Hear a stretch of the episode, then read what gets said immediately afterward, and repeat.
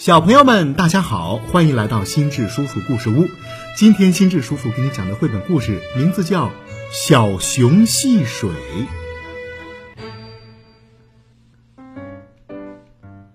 小熊波波唉声叹气的抱怨说：“哎，真热呀，我想喝点水。”他扑通一声跳入小溪中。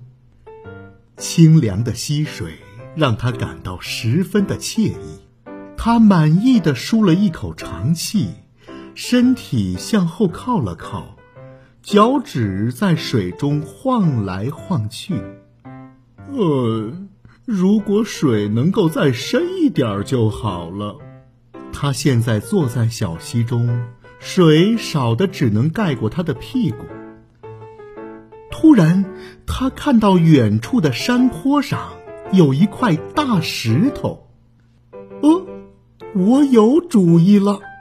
小熊波波跑到大石头跟前，使出全身的力气挪动这块大石头。一、二、三，大石头沿着山坡滚了下去，扑通一声落到了小溪中。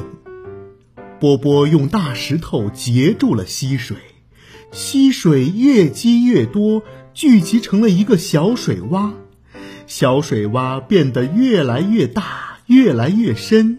看到这一切，小熊波波满意极了，他欢呼着：“哦，我的专属游泳池，我的专属游泳池！”扑通，他开心地跳进了清凉的水中。山坡下不远处，一只兔子正在津津有味地啃着新鲜的苜蓿叶。兔子问：“这是什么声音？”鸭子也问：“啊，是啊，呃，我们的小溪怎么了？”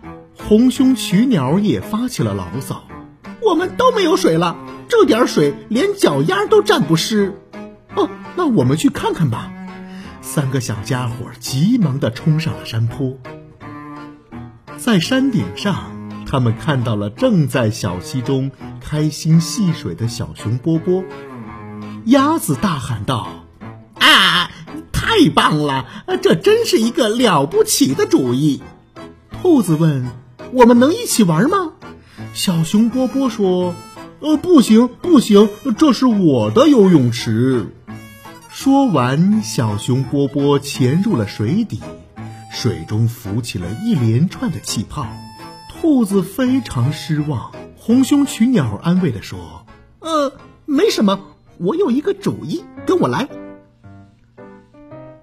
看到小伙伴们离去，小熊波波开始后悔自己的决定，但他还是装作无所谓的样子，继续在水中嬉戏。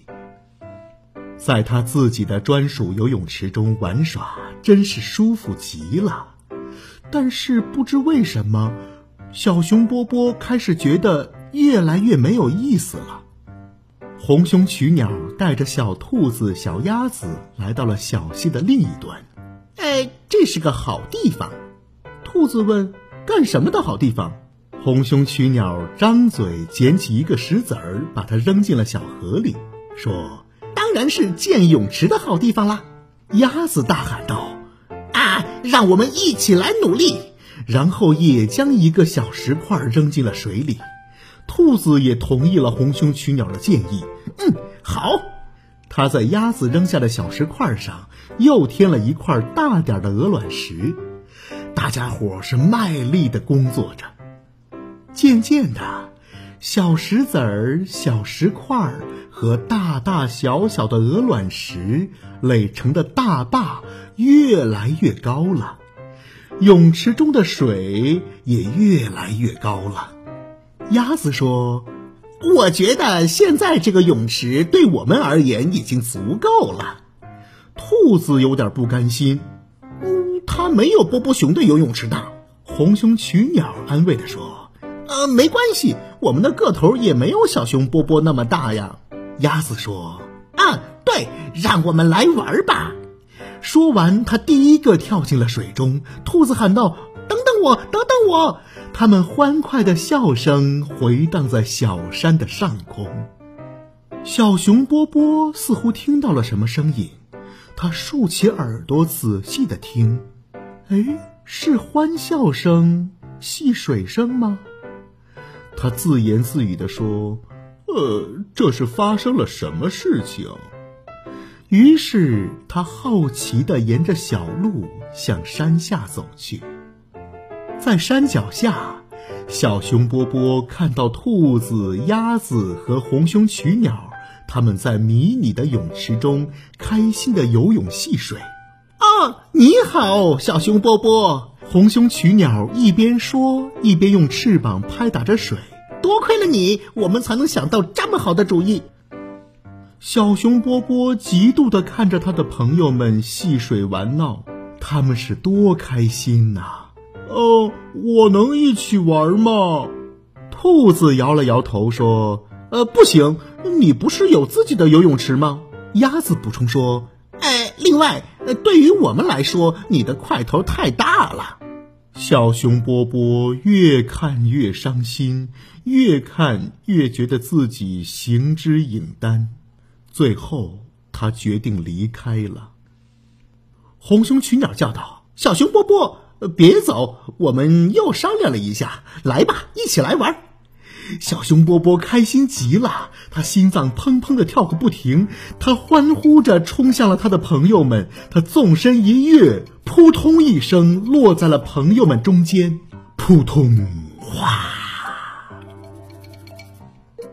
整个世界仿佛安静了。兔子问：“呃，发生什么事了？”鸭子吃惊的问：“哎，我们的游泳池呢？”哦，我觉得你们说的对。呃，对你们的泳池而言，我的个头确实太大了。原来小熊波波把水全都溅了出来，而且把那些石子、鹅卵石也都冲跑了。他把泳池给毁了。红胸曲鸟舒了一口气，说：“嗯，没关系，我们再建一个新的就好了嘛。”鸭子说：“嗯，但是我实在太累了，我没有力气再建新游泳池了。”兔子开始诉苦：“嗯，我也是。”这时，一个绝妙的主意出现在了小熊波波的脑海中。“哦，对了。”我有一个游泳池啊，干脆到我那儿去玩吧。于是，小熊波波和小兔子、小鸭子、红胸取鸟一起到山顶上的泳池，开心的玩了起来。经过这次的经历，让他们懂得了一个道理：分享是快乐的。好了，小朋友们，这就是绘本故事《小熊戏水》。